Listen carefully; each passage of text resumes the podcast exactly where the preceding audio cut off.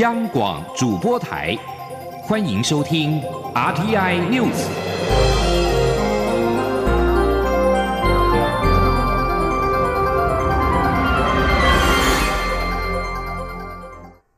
各位好，我是主播王玉伟，欢迎收听这节央广主播台提供给您的 RTI News。今天是二零一九年七月十七号，新闻首先带您关注国际焦点。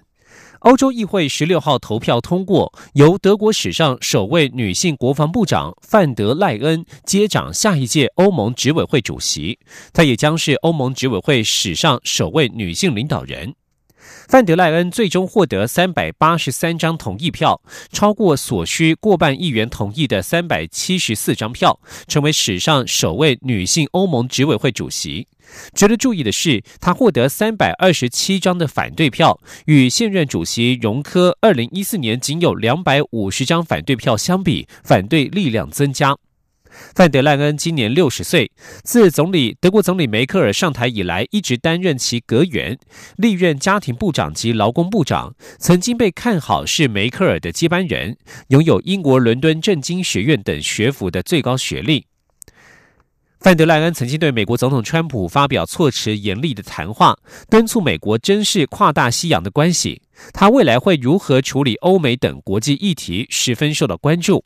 此外，他过去也曾经表示，欧洲应该联合起来面对中国，定义并且贯彻其利益，被贴上对中强硬派的标签。针对脱欧议题，他也在欧洲议会听证会上曾经说过，会让英国在十月三十一号的脱欧期限到期之后延迟离开欧盟。范德赖恩当选欧盟执委会主席之后，表示他将建立一个团结且强大的欧盟，并且表示将以建设性的方式与任何英国新任首相合作。继续将焦点转回到国内，关注的是两岸议题。秋雨圣约教会自二零一八年底遭遇中国官方强力打压，一度有一百多名信徒遭到讯问。教会牧师王怡等五人遭指控煽动颠覆国家政权或是寻衅滋事罪嫌，被刑事拘留。日前来台申请赴美庇护的秋雨教会信徒廖强及其家人，十六号上午到移民署申请延长签证。陆委会发言人邱垂正表示，相关机关会了解个案诉求，给予专案延期的考量。对于申请美国政治庇护，廖强指出，美国对华援助协会创办人傅西秋牧师告诉他，已经向美国国会递交担保他们的信件，希望能够顺利前往美国。而协助廖强一家人的台湾关怀中国人权协会秘书长邱林瑶表示，根据以往的案例，申请赴美庇护可能需要花上三到八个月不等的时间。另外一起则是台湾人遭中国拘留的案件，针对新党总统参选人杨世光说，服贸协议未签署导致台籍分析师遭到调查，而且损失对岸新台币十兆元的教育市场。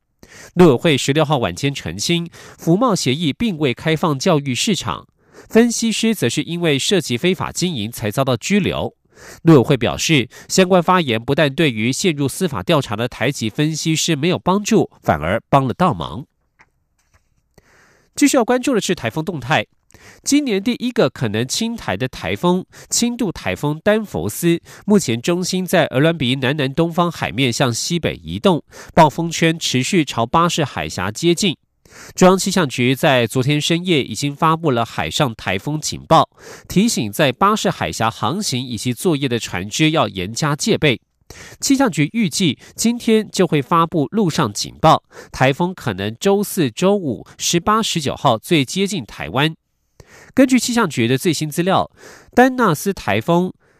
今天清晨五点半的中心位置是在横春的南南东方约五百三十公里的海面上，以每个小时十四公里的速度向北北西前进，七级风暴风半径为一百五十公里。气象局提醒，今天基隆北海岸、台湾东半部、恒春半岛以及南部沿海地区将有长浪发生，各沿海空旷地区容易有九到十一级的强阵风出现，风浪增强，前往海边活动应特别注意安全。另外，由于今天起到十九号适逢大潮，中南部及东南部沿海低洼地区也需慎防淹水。行政院长苏贞昌十六号已经指示行政院灾害防救办公室，邀集各相关部会召开前置会议，并且听取气象分析报告，落实各项准备措施。继续关注的是劳保基金的财务问题。劳保基金现在面临破产的问题，让广大的劳工朋友十分忧心。不过，劳动部长许明春十六号指出，今年政府已经核准新台币两百亿元，明年经费到位，未来每年会视劳保财务状况进行检讨，政府会负起最后的给付责任。前天记者杨文军的采访报道。劳动部年初时指出，劳保基金已于二零一七年出现收支逆差，预估二零二六年破产。就算劳保年金改革草案通过，破产年限也仅延后两年。尽管政府已拨补新台币两百亿补足缺口，但仍让广大劳工非常忧心。劳动部长许明春十六号出席劳保局长交接典礼时指出，两百亿只能解决一部分问题，不能解决劳保财务结构问题。但政府将负最后给付责任，未来每年会视劳保财务状况进行检讨。他说：“新的一个三年的检讨，哦，发现有缺口的时候，那政府在年金改革的这个法案还没有过之前，我们就落实法案里面的拨补两百亿。那这就是一个负责任的态度了哈。新任劳保局局长邓明斌接受媒体访问时也指出，劳保财务改革方法不外乎将请领年龄延后、提高劳保费率跟给付率下降。但这三招几乎已经到了穷途末路的地步，推动起来都有困难。他说，请领年龄延后在台湾就业市场环境下不容易实施。若将给付率下调，劳工也会抱怨都没领多少，还减少。而提高费率的部分，反弹最大的会是雇主，因为目前劳保费率负担比是雇主负担七成，劳工两成，政府一成，雇主经营压力会增加。最后比较有可能的是政府负担比增加。邓明斌也说，今年两百亿拨补预算已合可，若未来改革草案通过，每年就至少拨补两百亿。但草案目前还没通过，所以在这之前将每年检讨劳保财务状况，视情况负担不足的部分。他也估算，若是政府负担比增加一成，就是三百亿，加上每年若拨补两百亿，恐超过五百亿。中央广播电台记者杨文君台北采访报道。而另外一项则是对于电动机车产业的补助。现在电动机车的补助今年度的预算又快要用完了。经济部表示，行政院已经核定今年电动机车补助再追加十一亿元，整体补助近十七亿元。国民党立委曾明宗认为，电动机车厂商数。厂商数少，提高补助有图利的嫌疑。民进党立委钟嘉宾则表示，必须看补助计划的目标为何，才能检视预算的使用是否合理。前听记者郑林的采访报道。行政院二零一七年制定电动机车产业共通标准建制与补助计划，五年挹注七十二亿元，包括电动机车补助及充换电站，目标为增加二十二点六万辆电动机车。电动机车补助今年原定新台币四亿元，四月一度追加至五点七六亿元，因追加经费又将用罄，行政院已拍板再追加十一亿元，今年整体补助十六点六七亿元。国民党立委曾明宗说，推动电动机车可以减少污染。这个大方向他赞成，但目前量产电动机车厂商不多，提高补助可能会引发质疑。第一个，蔡政府有没有针对特别的厂商在补助？有没有图利特定的厂商？另外就是涉及到了有没有政策买票的事情？我觉得后面这两件事情是很严肃的问题。蔡政府恐怕要对外面讲清楚。民进党立委钟嘉宾认为，预算分配是否合理，必须先检视计划内容跟补助目标。先去看这七十二亿，它的经费的分配项目的分布，他把重点放在哪里？是放在补助消费者贩购电动机车，而这个电动机车必须是符合他们的共同电子共同规范的，他在补助，从而达到了统合。各家电动机车厂商的电池规格。钟嘉宾表示，如果政府的目的是要增加电动机车的使用，应把重点放在建立各家厂商电池的共通标准，增加消费者换电池的方便性，借此提升消费者购买使用电动机车的意愿。央广记者郑玲采访报道。国发会十六号指出，为了培养出下一世代的独角兽，将再度放宽创业天使投资规定，投资不再限于早期创立阶段，而是可以在后续每个阶段持续投资。因此，将个案投资的上限由新台币两千万元放宽至一亿元。前天记者杨文军的采访报道。国发会所属的国发基金今年一月底才刚放宽创业天使投资方案，包括提高个案投资金额从一千万元至两千万元，并放宽申请对象，简化小额投资流程，经审议会同意，还可延长退场年限。国发会认为，投资新创事业不应仅限于早期创立阶段，而是在后续的每一个发展阶段都要持续投资，陪伴公司一起成长。因此，十六日再度放宽对个案投资上限，从原先的单一投资金额两千万元，增至累计投资金额可达一亿元。国发基金副执秘苏来手说：“我们第二个就希望国发就能够提供一条龙的投资。”从公司的最初创需要的天使基金，一直到 Pre A B C，一直到它的 expansion，一最后到。Pre-IPO 甚至 IPO，我们国发金都能够有一条龙的资金来伴随我们的转投资事业的成长。此外，为了鼓励国内外知名投资机构共同投资我国新创事业，协助新创事业进军国际市场，因此，凡是获得该知名投资机构投资三千万元的新创业者，国发基金可以共同搭配投资，投资金额也将提高至三千万元，较原先的国内投资两千万元为高。国发会强调。国发基金未来仍将配合新创事业资金需求，持续滚动式检讨创业天使投资方案，期待能提供新创事业发展所需资金。欢迎国内新创业者踊跃提出申请。根据统计，创业天使投资方案自二零一八年五月二十二日正式启动，截至二零一九年七月十一号为止，已通过投资四十一家新创事业。国发基金通过投资总金额约五点四一亿元，加计民间天使投资人搭配投资金额约四点三八亿元，合计九点七九亿元。中央广播电台记者杨文君台北采访报道。继续关注的是台湾的邮轮产业。台湾港务公司表示，公主邮轮盛世公主号十六号迎来今年在基隆港的最后一趟母港航程。统计自盛世公主回归基隆港这三个月以来，旅客数较去年成长了百分之八。展望明年，除了盛世公主持续加码布局基隆母港之外，刷新亚洲新纪录的十七万吨 MSC 加利号也将靠港。预估二零二零年基隆港的邮轮旅客数可望突破百万人次。今天，央广央广记者吴丽君的采访报道。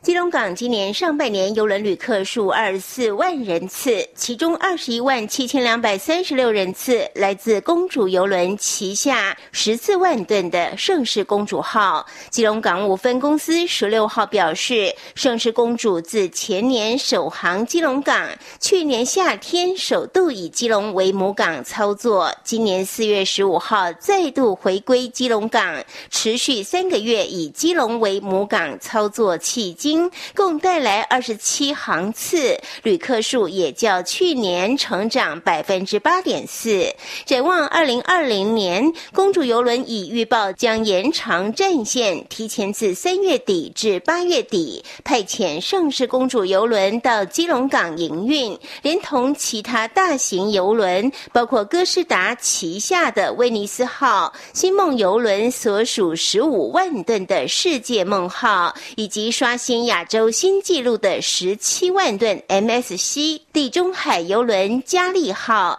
都将于明年陆续报道，让基隆港游轮旅客数上看百万人次。基隆港务分公司副总经理林素如说：“那明年呢？二零二零年，盛世公主三月起也要加开基隆港的营运，预计到八月底呢，将有三十九个航次。”也就是叫今年增加十二个航次，那预计明年会达到旅客三十万人，较今年增加九万人。除了盛世公主以外，还有哥斯达、威尼斯，还有新梦号，以及十七万吨的。MSC 加利号将会在基隆港布局。基隆港务分公司进一步指出，今年盛世公主离开基隆港后，七月二十一号起，将由府完成世界航行一周的太阳公主号接力营运至九月下旬。总计今年全年基隆港邮轮旅客数可望达九十三到九十五万人次。由于基隆港邮轮旅客数占全台九成以上，其中两成是外籍旅客。随着基隆港邮轮旅客自二零一五年的五十六万人次，逐年成长到六十六万、八十二万，到去年是九十四万人次，创造的经济产值也渴望从去年新台币四十六亿元，成长到今年达五十几亿。中央广播电台记者吴丽君在台北采访报道。继续关心国际情势。经验丰富的中国驻美大使崔天凯等中国外交官近日在推特发表一连串的推文，替北京当局日益武断的外交和宣传方式开辟新的战线。这也许是中国未来发展方向的一个征兆。根据路透社报道，由于美国国务院九号宣布批准总值超过二十二亿美元的对台军售案，中国扬言将制裁对台军售的美国企业。崔天凯几周之后，几周之前新创设的推特账号发表了关于台湾的推文。而在上个周末，为了捍卫中国在新疆地区的相关政策，中国驻驻巴基斯坦大使馆临时代办赵立坚也发表一连串的推文，抨击美国自身面临人权等诸多问题，并谴责美国伪善。英国里斯大学媒体与传播讲师曾源表示，这些推文充分展现出中国的外交侵略性，而且比传统媒体更能吸引广大观众，但是可能也伴随一些代价。崔天凯发表有关台湾的推文，获得超过两千则评论，其中大多数是负面评论，而且许多评论都支持台湾，这可能凸显北京扩大宣传战场的风险。这里是中央广播电台。是阳光，像台湾之光穿透世界之窗；是阳光，像神鹰翅膀环绕地球飞翔。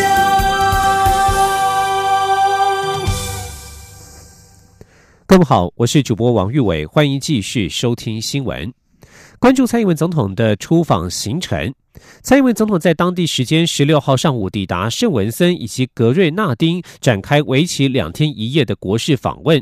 总统专机抵达之后，圣文森总理龚萨福亲自在机场机梯下迎接总统。除了与龚萨福进行双边会晤，见证两国签署两项协定之外，也在圣文森国会发表演说。蔡英文总统展开自由民主永续之旅，结束圣克里斯多福及尼维斯四天三夜的访问之后，在当地时间十六号上午抵达此行第三站的圣文森及格瑞纳丁。而这一次，蔡英文总统抵达的圣文森。国际机场 AIA 由圣国大理官及驻圣国大使何正环登机迎接，公萨福则是在迎宾梯前迎接，并且在机场举行欢迎仪式迎接蔡总统及访问团。机场外则是有许多圣文森的小朋友手持两国国旗夹道欢迎，场面相当的热烈。总统在圣文森停留时间不到二十四小时，下机之后便展开一连串紧凑的行程。继续关注是国内的政坛焦点，高雄市长韩国瑜从国民党总统初选当中脱颖而出。韩国瑜十六号上午出席市政会议，他表示心情相当平静，会全力拼市政。至于前红海董事长郭台铭未来的动向，幕僚则表示接下来会出国沉淀思考，短期之内应该不会与韩国瑜见面。前天央广记者刘品熙的。短期之内应该不会跟韩国瑜见面。而至于被问到是否已经组成国政团队以及副手的人选，韩国瑜表示，他身为高雄市长会全力拼市政。关于市政问题，他很乐于亲自回答；但是有关选举或是国政的问题，他将会透过书面答复。至于外传立委许淑华将接棒高雄市长，韩国瑜表示，现在这都是假议题，不在考虑之内。此外，外界相当关注郭台铭是否会脱党参选。对此，郭台铭的选战操盘手永林基金会执行长刘玉彤十六号表示不会，这是在初选民调前被操作的假议题，可能也因此影响了民调。他并且表示，郭台铭短期之内不会与韩国瑜见面。国民党确定由高雄市长韩国瑜出战二零二零大选，但是外传有绿营网军鼓动初选落败的红海集团前董事长郭台铭脱党参选。对此，民进党主席卓荣泰呼吁民进党的支持者不要干扰国民党内部的事情。他诚心祝福国民党赶快结束内战，因为共同的敌人不在国内。这次韩国瑜胜出，学者分析，韩国瑜面临几大挑战，亟待化解。除了要迅速整合党内力量，尤其是争取同为候选人的郭台铭支持，代职参选也势必成为他最大的包袱。而加强政策论述，则是首要之务。前的央广记者刘品熙的专题报道。国民党总统初选揭晓，高雄市长韩国瑜以百分之四十五的支持率拿下压倒性的胜利。第二名的郭台铭只拿下百分之二十八的支持度，韩国瑜大胜十七个百分点。待十七号中常会与二十八号全代会通过后，即正式成为国民党总统候选人。在初选中杀出重围的韩国瑜，只是过了第一关挑战，后续还有重重阻碍等着他一一拆解。国民党这次初选竞争激烈，郭台铭不断抨击民调遭到民进党操弄，明显失真。在民调最后阶段，也频频向韩国瑜喊话，呼吁韩国瑜守住高雄，做好市政，甚至喊出“就当大哥拜托你”的话。而韩粉与郭粉也泾渭分明，针锋相对，都喊出“非韩不投”或是“非郭不投”。党内严重撕裂，选后的首要之务便是整合。对于是否脱党参选，郭台铭始终没有把话说死。郭科佩的传闻甚嚣尘上，台北市长柯文哲表示要在思考，让国民党的分裂危机浮上台面。东海大学政治系教授沈友忠认为，朱立伦选后已经跟韩国瑜会面，并表示要做国民党的粘着剂。反观郭台铭，郭台铭并非靠国民党起家，也不是典型的政治人物。与国民党并没有共生关系，如何整合郭台铭的力量，甚至是立委王金平的势力，是韩国瑜要过的首道难关。他说：“因为郭台铭本身就不是靠国民党起家的，他也不是那么典型的政治人物，所以他受到国民党党中央约束的这样子的可能性，本来就远远低于朱立伦。他也不需要像朱立伦这样由党中央来安排。”他日后的政治舞台跟出路，所以郭台铭向来就跟国民党没有那么密切的、紧密的这样子的一种共生关系的话，那要怎么样能够让韩国瑜去让他让就是让郭台铭来跟他合作？我觉得呃这个部分第一个来讲的话，就是郭台铭本身就比较困难了。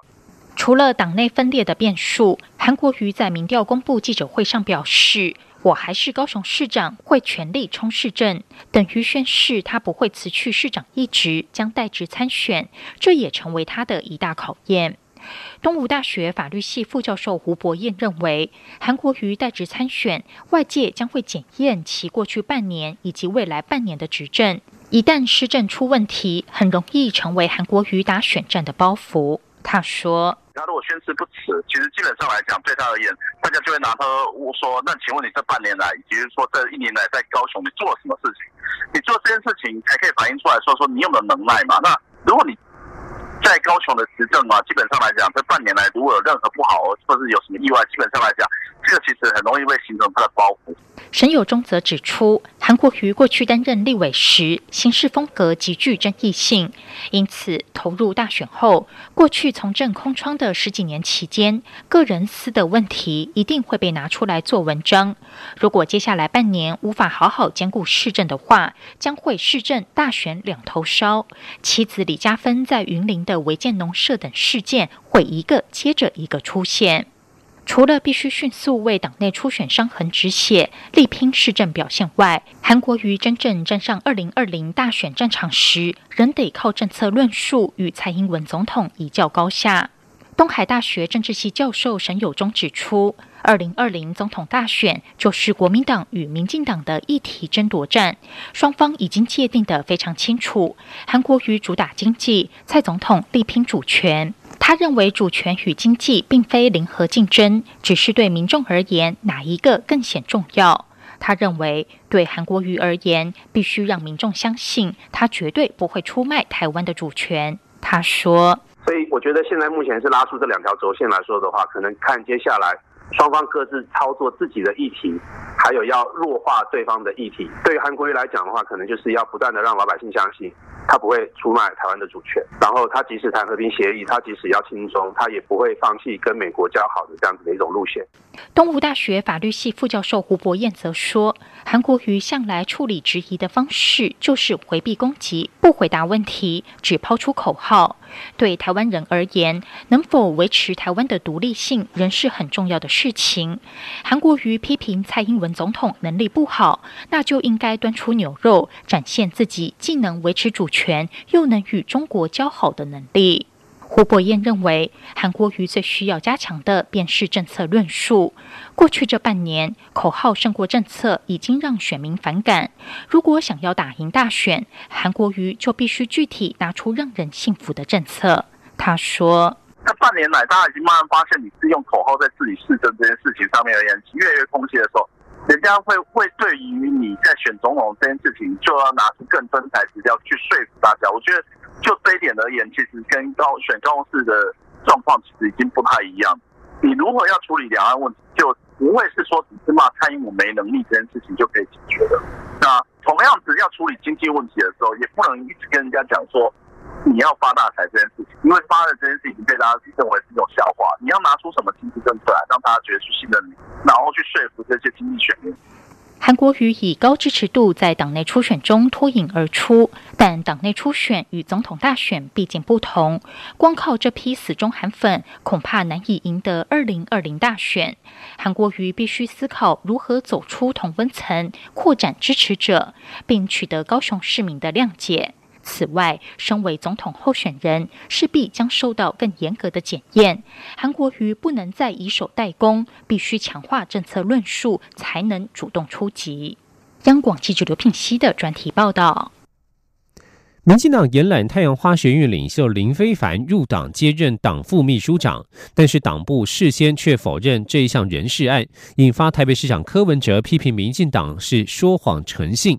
对此，民进党主席卓荣泰十六号表示，人事案在规划的过程当中不会敲锣打鼓，所有政治人物皆是如此。柯文哲用这一件事情来引申，并不公平。而对于柯文哲评论美中台关系时提到，他花半年时间走访美日中三国，是因为台湾在美中对抗的大局之下，仍可与三国交往。他建议台湾应该思考如何寻求整体与长期利益以及人民最大福祉，而不是利用局势谋求个人政治利益、派系利益和政党利益。对此，卓荣泰表示，美中台三方关系一直都很敏感，而且迅速变化。如果有人要批评民进党选边站，批评的人自己就有选边站的意味。卓荣泰指出，台湾要选的是自由民主阵营的这一边，反对的是集权霸权的这一边，这是台湾的基本价值，也是民进党长久以来追求的目标。这不是选边站，而是把自己的理念和世界的理想连结在一起。继续关注的是国际间的医药消息。日本国立感染症研究所表示，日本境内手足口病目前有扩大流行的趋势。根据各医疗机关通报，已经知道七月一号到七号之间罹患手足口病的患者人数超过三万人，创下十年来最大流行规模。